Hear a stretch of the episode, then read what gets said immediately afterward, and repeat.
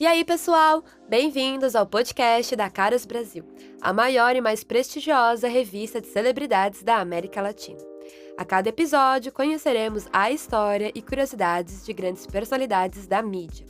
Eu sou a Vitória Gerini e hoje vamos falar sobre a vida e o legado da princesa Diana, que ainda hoje é amplamente lembrada. Então vamos lá?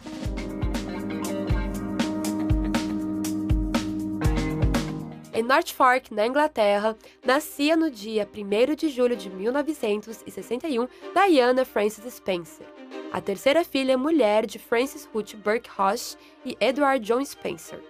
Diana teve ao todo quatro irmãos, sendo eles John, Charles, Cynthia e Sarah. Além disso, a futura princesa era descendente da linhagem de dois reis da dinastia Stuart, sendo eles Carlos II e Jaime II.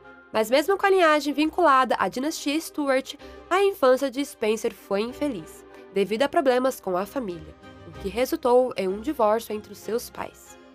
E não foi nada amigável. Edward e Francis disputaram na justiça a guarda dos filhos. Porém, a justiça britânica decidiu que o pai ficasse com as crianças. A partir dos 9 anos de idade, Diana foi encaminhada para o internato, onde desenvolveu habilidade e paixão pela arte, iniciando aulas de balé.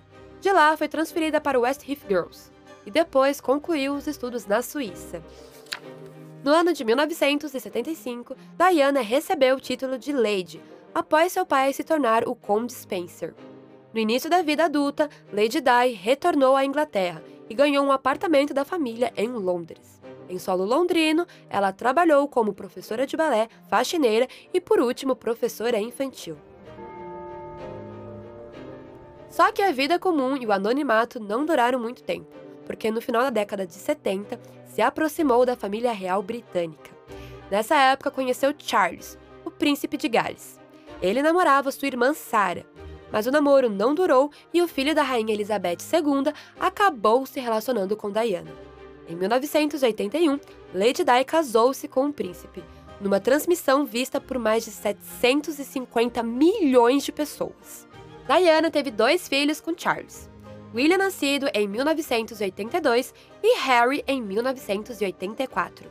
A princesa chegou a sofrer depressão pré e pós-parto durante a primeira gravidez, mas o fato só foi revelado anos depois. Como é de conhecimento de muitos, o relacionamento não foi dos melhores. Tudo muito conturbado, e a própria princesa contou posteriormente em sua biografia. Apesar de ter muitos burburinhos sobre o fim do relacionamento de Diana e Charles, foi somente em 1992 que foi divulgado o fim do casamento real, mas o divórcio só foi oficializado em 1996. Diana sempre usou sua imagem para fins filantrópicos. A princesa era engajada em várias causas sociais, em especial a da AIDS, em um momento em que a doença sofria muito preconceito. A princesa chegou até ganhar o prêmio Nobel, sendo conhecida como a Princesa do Povo. Em 31 de agosto de 1997, uma tragédia abalou o mundo. Diana veio a óbito após um acidente de carro. A princesa viajava com seu namorado, o produtor cinematográfico e empresário egípcio Dodi Al-Fayed, quando foram perseguidos por paparazzis. Durante a confusão, o veículo capotou e ambos faleceram. Já em 2008, o júri público britânico colocou o chofer e o paparazzi como culpados pela morte de Diana. Contudo, ainda hoje sua história é amplamente lembrada em produções de audiovisual, noticiários e obras literárias. A Princesa do Povo deixou um legado inestimável que nunca será apagado. Bom, pessoal, o podcast da Caras Brasil vai ficando por aqui. Mas não esqueçam de nos seguir nas redes sociais e acompanhar os próximos episódios contando histórias e curiosidades de outras grandes personalidades da mídia. Até o próximo programa e valeu!